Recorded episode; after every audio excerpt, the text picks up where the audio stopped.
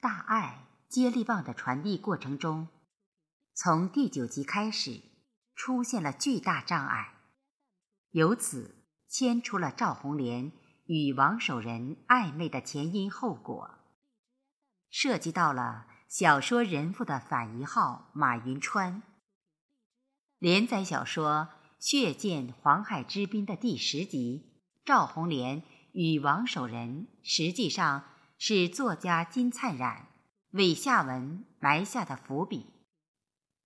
现在，就请各位听众继续跟随我主播贝西一起来分享赵红莲与王守仁之间到底有哪些不为人知的故事。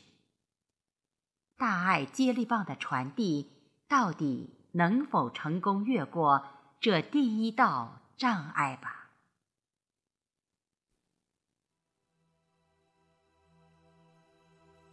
第十集，赵红莲与王守仁。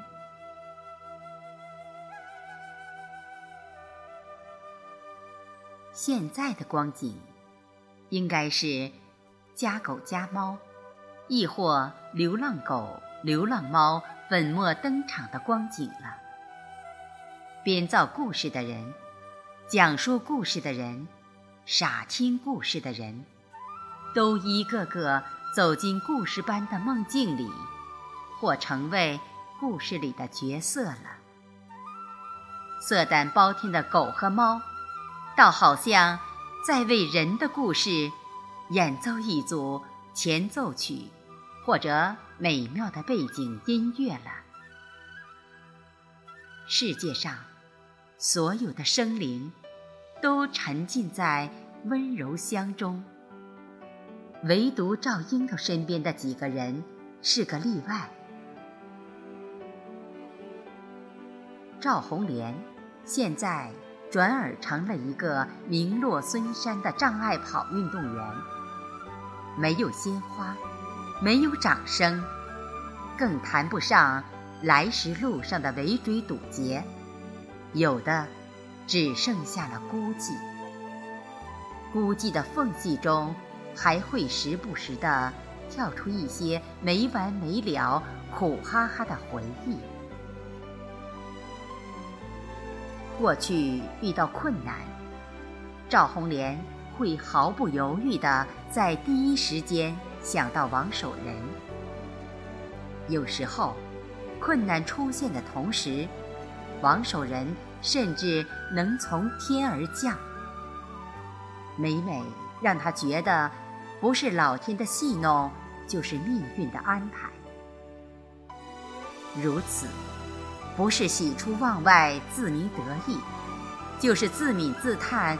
啼笑皆非，事变时迁催人老，看破红尘是劫空。自从王守仁有了家室，二人的距离蓦然拉大，恍如楚汉河界生生把他俩隔断。对于王守仁来说，红莲心中装满的是阴沉。自己如再不草草完婚，反而觉得别扭。对不起的人不但是自己的堂弟，面对红莲时，还会挺不直腰杆。堂弟喜欢的女人都不肯放过。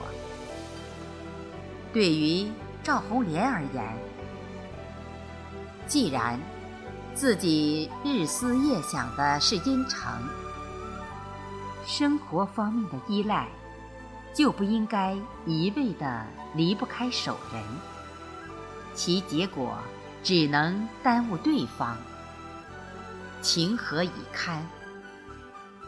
总不能远在天边的够不着摸不到，就只图眼前的便利，随喊随到，直至不顾廉耻。刚刚围追堵截、斗士般的感觉，现在不复存在时，倒有些苍蝇叮蛋壳的后怕似的心麻恶感。眼下的情形，已经容不得他不想做的事就可以不做了。其实，从卫生院出来后，他的脚步就一直朝着王宅的方向。到了跟前，才觉得刚刚自我意识里一番争斗好不无聊。难道天大的事能够大过干妈吗？想到这儿，他舒坦多了。不过廉耻也好。心麻恶感也罢，现在只能排在最后的最后了。现在最坏最坏的情形，就是马上说不定又得遇上王守仁的老婆马云川。如此充足的理由，他又能奈何我到什么程度？硬着头皮的敲门。死气白赖的进去，谢天谢地，王守仁独自在家。赵红莲转了一圈后问：“他们呢？”对方答：“我哪知道，说不定临时接到什么任务呢。”赵红莲这才三言两语说清楚来由。王守仁大吃一惊，前者哪里想到还真应了王守仁的猜测，后者终于找到了刚刚一直疑惑的答案。马银川和王月的去向肯定与此有关，还真他妈的去执行什么狗屁任务呢？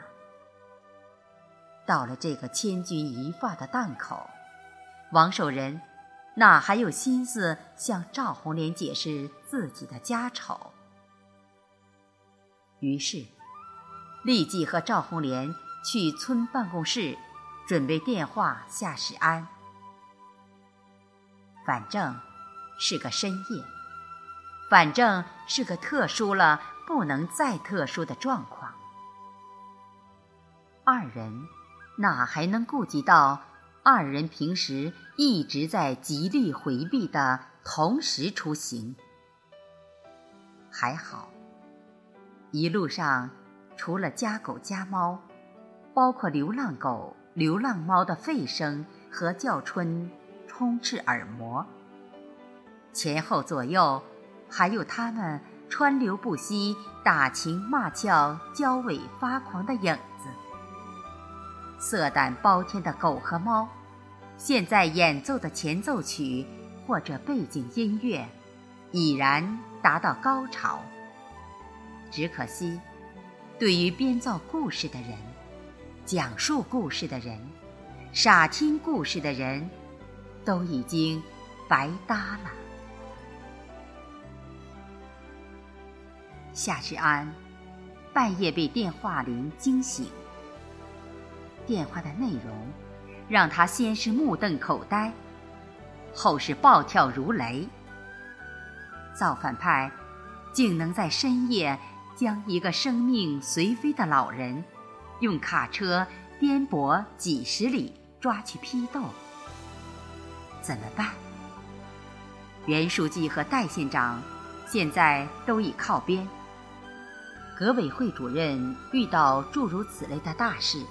必须与造反派组织协商解决。夏世安思来想去，觉得只能走曲线了，于是拨通了他部下的电话。深夜电话惊扰了，没事，我知道首长肯定有大事。你儿子还在造反派组织里吧？想请他帮个忙。您说，请他去大丰造反派司令部提一个人，就说他的背景很复杂，只能由盐城造反派司令部解决。我马上叫司机开车去你家，请你儿子等着我。